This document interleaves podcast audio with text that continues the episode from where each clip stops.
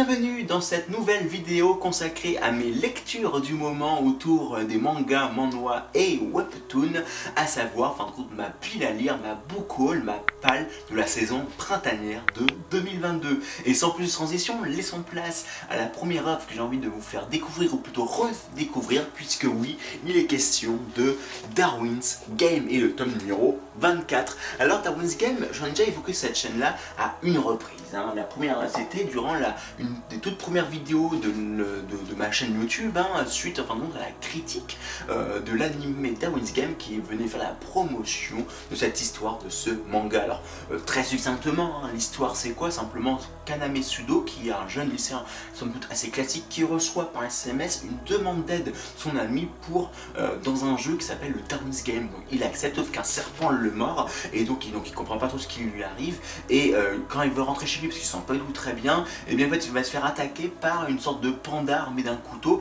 Il comprend rien du tout alors qu'il fuit, il fuit, il fuit. Il y a tout le monde qui regarde, qui sont interloqués. Et à un moment donné, il y a même un policier qui se fait tuer euh, par ce panda. Et euh, ce qui fait que, eh bien, en fin de compte, Kaname Sudo se retrouve plongé dans un, dans un combat urbain 2.0 où sa vie va être mise en danger, où il peut mourir à cause de combats de rue. Bref, euh, quelque chose qui est assez classique, qui a déjà été vu notamment dans euh, le manga Gans, que j'ai lu, que j'ai découvert il y a un an de cela déjà, mais que j'avais pas du tout aimé. Hein. Euh, j'ai lu en fait les 7 tomes de la version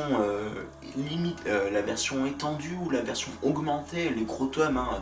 de, Guns, et je savais pas trop où l'auteur voulait nous emmener, ce qui fait que je suis arrêté au tome numéro 7, et pourtant, à travers Guns, j'ai mieux compris en fin de compte les clins d'œil, en tout cas que Guns était un peu le texte fondateur de ce type d'histoire hein, de combat urbain et que en fin de compte dans Down's Game notamment dans le dans durant le premier combat contre le, panda il va y avoir une scène où euh, en fin de compte il va y avoir une voiture qui va percuter le, panda qui va sauver la mise en fin de compte à notre protagoniste. Et là je comprends la référence de Guns tout comme dans Alice in Borderland hein, où euh, à un moment donné on va avoir une scène dramatique au tout début de l'œuvre qui fait référence une fois n'est pas coutume à Guns en fin de compte à leur, à leur père spirituel hein, de, leur histoire. Et euh, ce qui fait que là, dans le tome numéro 24, euh, on, retrouve Kaname qui va être aux prises d'un ennemi euh, très puissant, qu'il a déjà vu en fin de compte, enfin, qui peut prendre les traits de d'autres ennemis qu'il a déjà affrontés, et il va donc devoir le, combattre. Et de plus, dans cette, dans cette œuvre-là, on va avoir plus d'explications sur différentes lignes temporelles, sur, enfin, qu'est-ce que c'est, quels sont les, les, les, enjeux hein, de ces administrateurs, de ces maîtres de lignes temporelles. Alors, dès qu'on parle de lignes temporelles, on dit oh là là là là là, gros cliché arrivé avec le coup du est-ce que je dois tourner à droite ou à gauche? Si je tourne à droite, en fin de compte, le monde va changer de, cette, cet ordre-là. Si je tourne à gauche, ça va changer différemment. Sauf que là, non, fort heureusement, c'est que certaines actions qui vont vraiment avoir une incidence sur euh, la, création d'autres euh, lignes temporelles et pas seulement le, fait de choisir si on choisit euh, du beurre ou de la confiture ou les deux à mettre sa tartine le matin ou du, de la, pâte à tartiner. Non, c'est vraiment beaucoup plus complexe que ça et fort heureusement ils sont pas tombés dans ce cliché là et euh, ce qui fait que pour moi bien que cette œuvre euh, n'est pas forcément connue ou n'est pas reconnue moi j'ai vraiment un vrai coup de cœur. Et, en général les œuvres qui nous plaisent euh, c'est avec celles qu'on a réussi à attacher un sentiment. Et moi quand j'ai découvert cette œuvre là justement c'était un moment donné dans, où bah, je voulais chercher une nouvelle histoire. Et, et elle m'a trouvé ou elle, elle m'attendait là sur une étagère. Et j'ai simplement adoré tout simplement et d'ailleurs hein, ça permet de faire une magnifique transition avec la prochaine œuvre que j'ai envie d'évoquer avec vous sur les histoires d'étagères et comment, en fin de compte, quelle est l'importance de laisser aux, potentiels lecteurs euh, la possibilité de découvrir, de feuilleter des histoires euh, qui sont, en fin de compte, imaginées, dépeintes dans les mangas. En effet, vous avez compris, il est question aujourd'hui de, également de Berserk, puisque je me suis enfin mis à lire Berserk. Et en fait, la raison pour laquelle j'ai pas voulu lire Berserk, c'est simplement ce que j'ai évoqué, c'est que, au fait, quand j'étais pas plus haut que 3 pommes, dans les fameux magasins, de grandes chaînes de magasins un peu sombres, où, ils vendent des livres, des mangas, de la musique, des ordinateurs, des, des, équipements électroniques et tout autre chose, eh bien, euh, ils étaient emballés dans un film plastique, parce que c'est pour lecteurs avertis, ce qui fait que ça nous laissait pas, à nous lecteurs, la marge de manœuvre de découvrir cette œuvre euh, en, les feuilletant. En tout cas, moi, j'ai jamais pu en fin de compte les découvrir. Alors que quand on regarde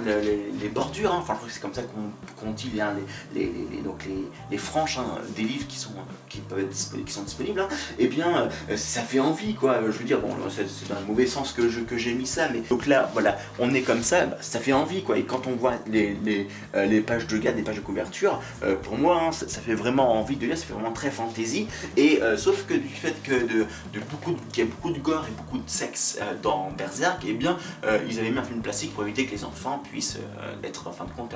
découvrir ces scènes un peu bah, qui sont pas de leur âge tout simplement. Et ce qui, ça m'a en fin de compte empêché de découvrir Berserk. Et moi, pour moi, jusqu'à très peu, l'œuvre qui était le fleuron hein, de la dark fantasy japonaise en termes de manga, c'était eh ben, Blood. La raison pour laquelle je l'ai mis derrière Blood, hein, pour ceux qui ne connaissent pas, bah, j'ai fait une vidéo sur Blood, l'épisode numéro 0 autour des mangas justement pour faire référence au fait que eh bien, le premier tome c'est le tome numéro 0 euh, et où en fin de compte hein, euh, bah, voilà, on était dans la, même, dans la même veine avec en fin de compte hein, des, une personne qui réclamait vengeance pour, euh, bah, contre des individus et qui va les tout faire pour les tuer. Et donc bon, la comparaison s'arrête très rapidement, hein, même si la première scène de Blood fait référence à un vrai clin d'œil de Berserk, un petit peu quand même pour Alice Borderland et pour euh, Darwin's Game qui font des clins d'œil à Guns qui est leur père spirituel en termes euh, d'histoire. Tout ça pour dire que, eh bien, euh, voilà, j'ai pris du temps à découvrir Berserk et c'est grâce à la vidéo de Alp 136 sur autour de Berserk qui, d'après lui-même, il a fait énormément de fautes dans cette vidéo-là et qu'il a écrit d'ailleurs un livre à travers, après cette vidéo-là, autour de l'aura de Berserk que j'ai peut-être m'acheter et qui fait que eh bien j'ai tout simplement euh, bah, j'ai adoré j'ai voulu, voulu, découvrir euh, Berserk et c'était un véritable de cœur. Mais je dois comme vous avouer que donc depuis début euh, avril donc j'ai lu les, 26 premiers tomes hein, j'ai défini ce matin le 26e tome et j'ai quand même eu un petit creux dans, bah, dans, dans, cette envie de découvrir Berserk. Pardon excusez-moi Berserk parce que dans le tome numéro autour des tomes 20 un avant 20 et jusqu'à tome 20 22, euh, ça s'essouffle un petit peu parce que ce qui est bien, c'est qu'au début, on va découvrir Guts, un Guts qui va tout faire pour se venger. Hein. Alors, on, apprend qu'à partir du tome numéro 6 jusqu'au tome numéro 15-16 je crois, tout son passé avec Griffiths et puis euh, euh, la, compagnie de mercenaires des Faucons et puis tout ce que, toute son enfance qu'il a passé en tant que, que, mercenaire, hein, eh bien on, va en fin de compte découvrir pourquoi il veut se venger et de, qui. Et puis donc en fin de compte, comme il est plongé dans un monde de, brutalité, donc de fantaisie, donc déjà qui n'est pas un monde euh, tout, euh, compte, euh, tout glamour, en plus de cela, il est plongé dans, il est au seuil, c'est-à-dire qu'il est à la frontière entre le monde physique et les mondes astrales, les mondes astro même devrais-je dire, les dimensions astrales plutôt, et ce qui fait que, eh bien, il va affronter des monstres qui sont plus forts que lui, qui, qui sont empreints de, magie, qui sont remplis de magie, et ce qui fait que moi j'étais émerveillé de voir dans cette œuvre, dans la partie de cette œuvre-là, en fin de compte, qu'un seul homme, rien qu'avec sa brutalité, sa force et son ingéniosité, qui arrive à, en fin de compte, à détruire euh, les êtres qui doivent être plus puissants que lui, euh, du fait de la magie qu'il dégage, de la brutalité qu'ils sont, et qu'il arrive en fin de compte à les vaincre. Et, j'avais adoré ça, sauf qu'au bout d'un moment, eh bien, ça s'essoufflait un petit peu, c'était un peu trop redondant. Et fort heureusement, il y avait, il y avoir une seconde souffle à travers l'arrivée d'autres protagonistes, d'autres personnages autant en couleur, qui vont permettre en fin de compte de, rendre l'aventure de Guts moins solitaire, qui vont permettre d'humaniser Guts un peu plus, parce que le truc c'est que comme Guts était solitaire dans sa quête de vengeance, et eh bien ce qui fait que nous avons affaire à plus un humain mais à quelque chose de différent, à un spectre, à un fantôme qui euh, allait en fin de compte simplement euh, passer sa vie à combattre avec euh, l'épée à la main,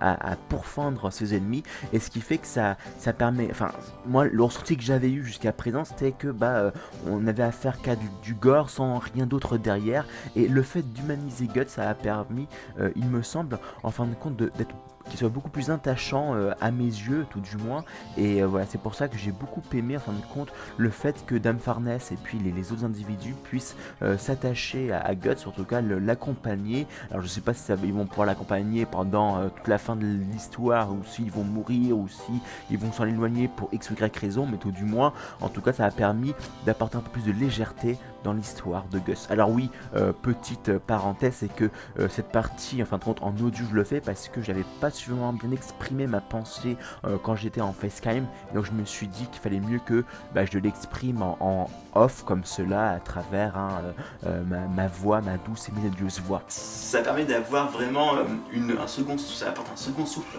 à, l'œuvre, ça fait vraiment plaisir et, je pense que Berserk c'est une œuvre emblématique et je comprends pourquoi. Et d'ailleurs, hein, malheureusement, l'auteur est décédé l'année dernière. Il a laissé donc 40 tomes derrière lui. Et peut-être que euh, le livre, l'histoire va continuer à travers son assistant qui sait plus ou moins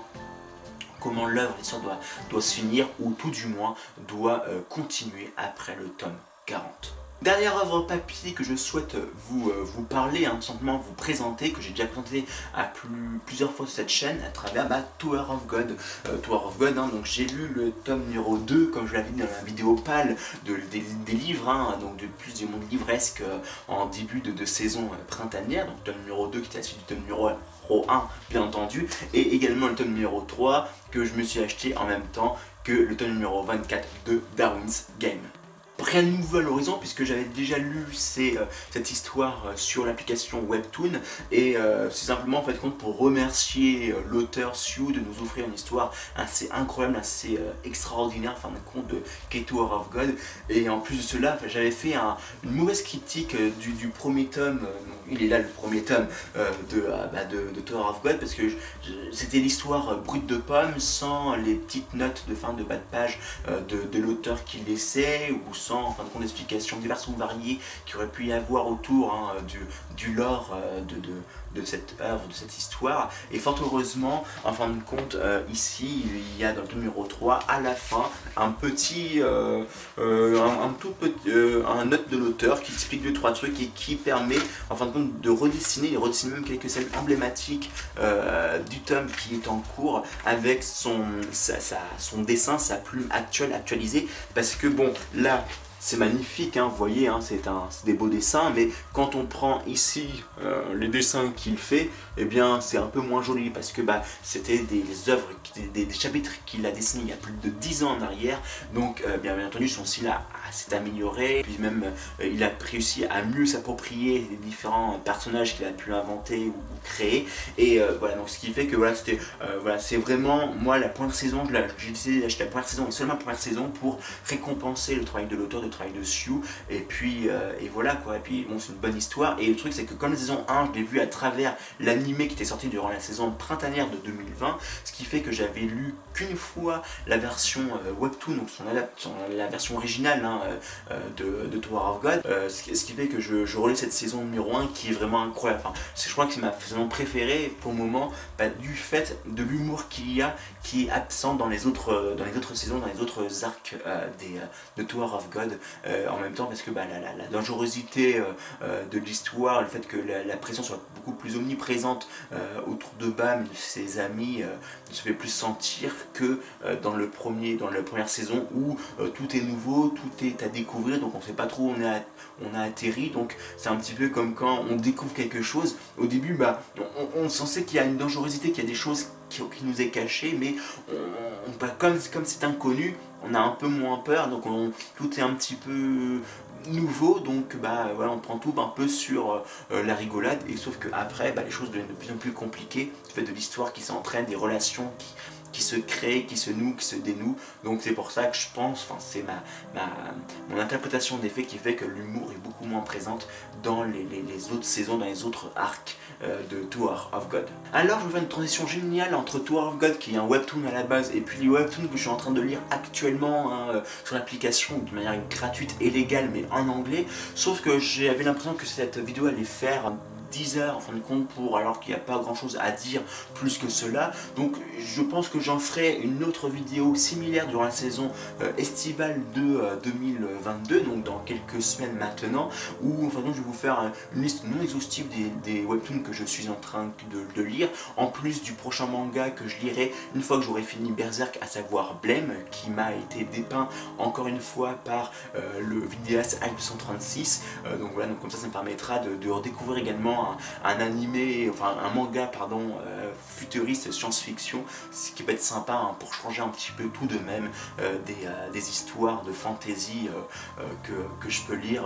en, en termes de livres également par ailleurs le soir et que je fais des au coin du feu derrière. Bref, ceci clôt cette vidéo autour de ces voyages de l'imaginaire euh, euh, d'un 9e art autour des mangas et puis euh, des webtoons et des manhwas. Et je vous dis à très bientôt pour de prochaines vidéos, pour de prochains voyages de l'imaginaire.